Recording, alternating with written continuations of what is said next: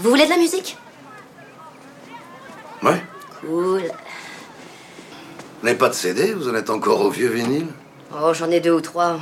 Mais je peux pas tout me racheter en CD. J'ai déjà consacré tellement de temps et d'argent à ma collection. Ah oui, mais il n'y a plus rien de nouveau qui sort en vinyle. Des nouveautés, j'en achète pas très souvent.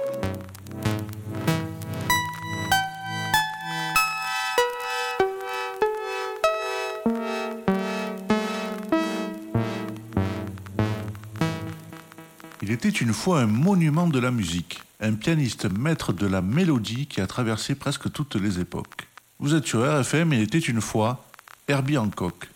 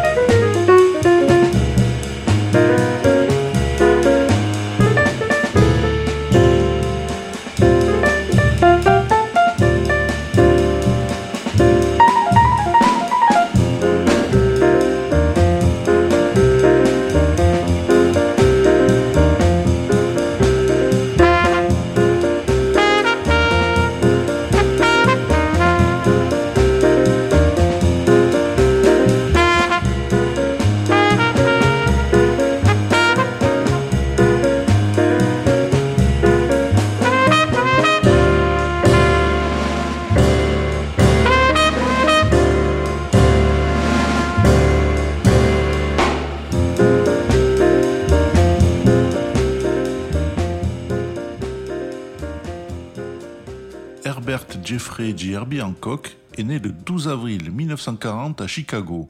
À 7 ans, il débute une formation musicale classique et joue le cinquième concerto de Mozart dans un concert dès l'âge de 11 ans. Il découvre le jazz à son adolescence et se passionne pour de nombreux artistes comme Miles Davis ou John Coltrane.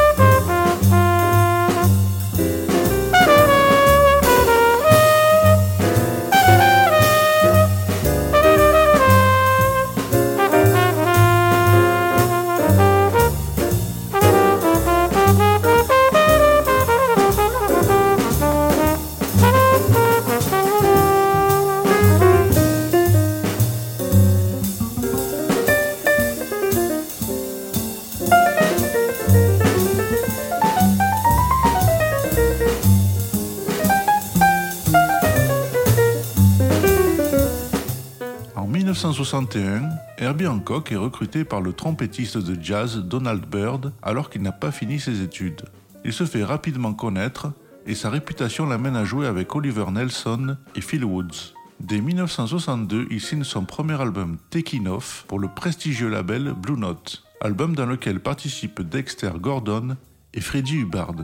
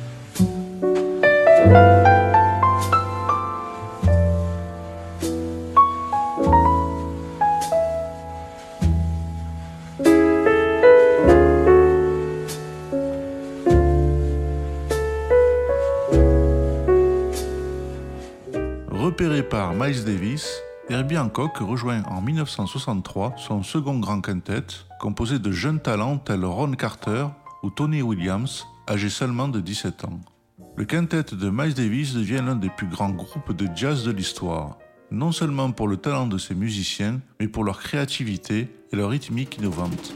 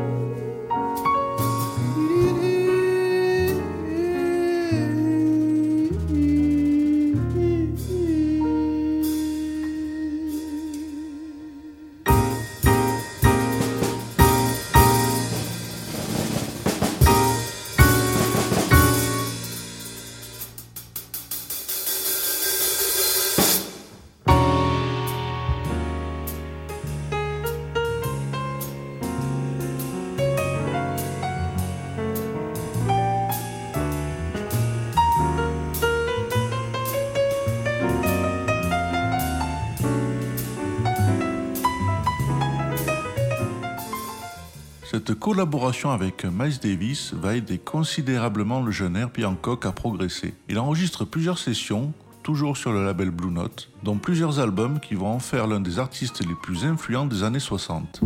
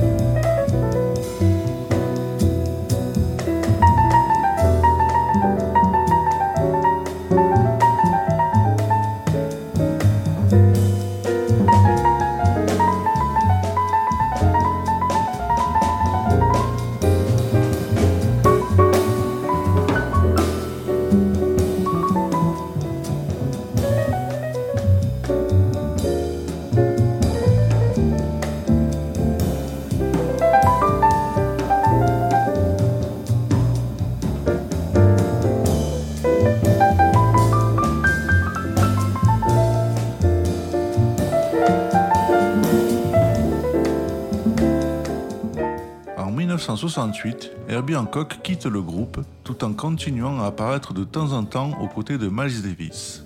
Puis il quitte Blue Note un an plus tard pour signer chez la Warner. Il collabore à de nombreux projets dont des bandes originales de films et un album de Quincy Jones avec qui il se lie d'amitié.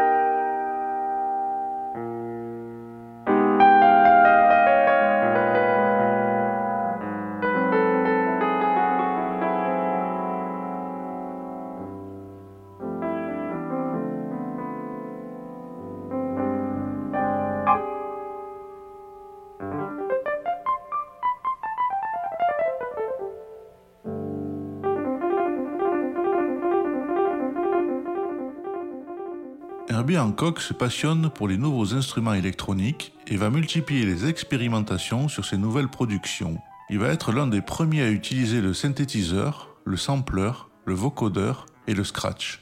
Il cédera même d'un ordinateur Apple dès le début des années 80.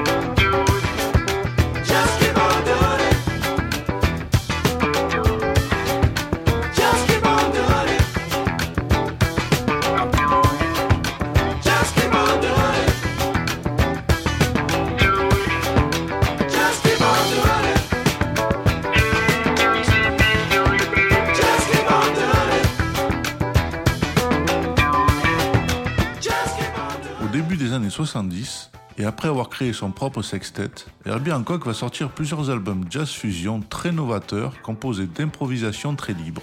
Trop avant-gardiste, Herbie Hancock prend conscience qu'il s'est coupé peu à peu du grand public et va s'orienter vers le funk et le disco. Il monte un nouveau groupe et renoue avec le succès commercial grâce à l'album Headhunters, paru en 1973.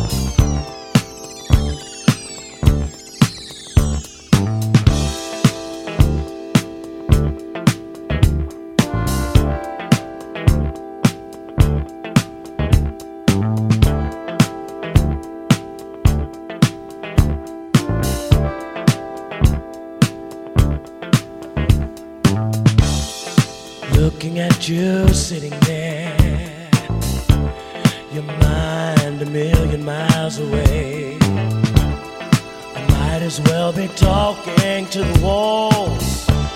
Maybe they'll hear what I've got to say. It's the same old story about somebody with a dream looking for the glory how far future seems. You've got stars in your eyes.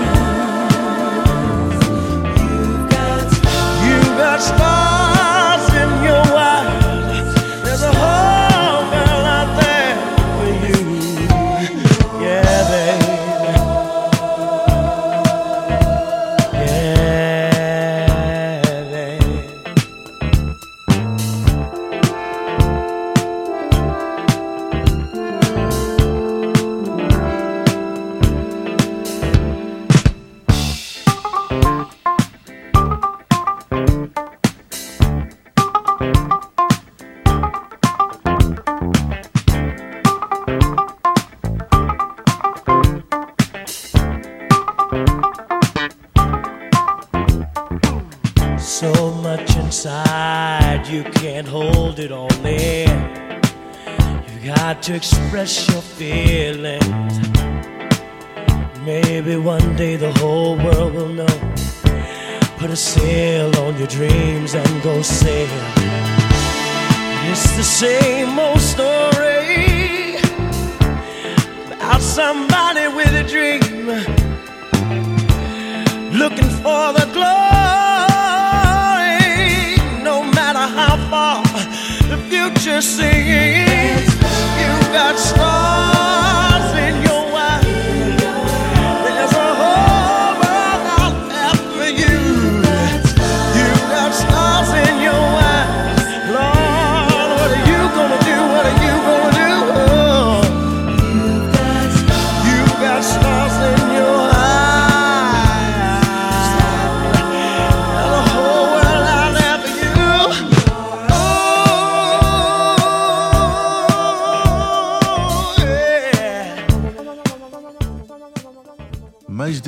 Souhaitant pas reformer son mythique quintet, Herbie Hancock va recréer le groupe sans le grand Miles, qui est remplacé par Freddie Hubbard.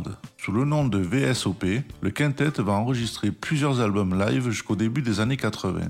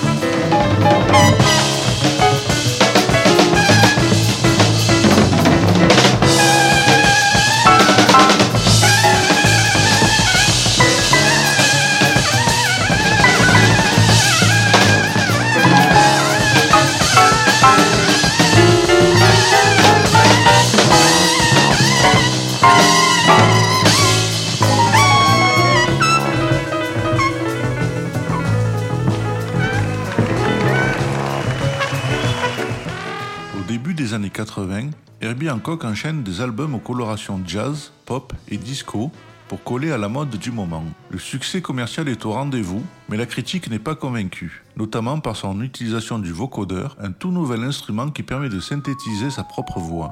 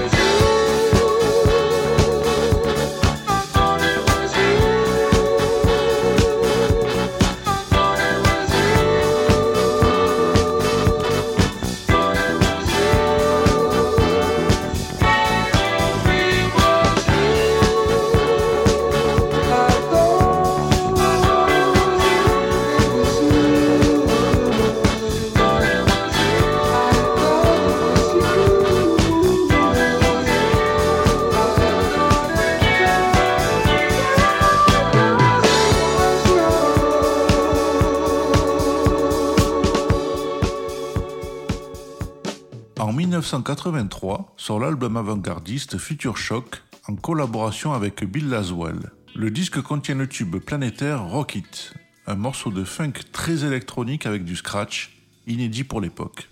Toujours avec Laswell, il enchaîne avec deux albums aux sonorités expérimentales. Encore une fois, la critique n'est pas convaincue malgré le succès commercial, ce qui n'empêche pas Hancock de remporter un Grammy Award grâce à Rock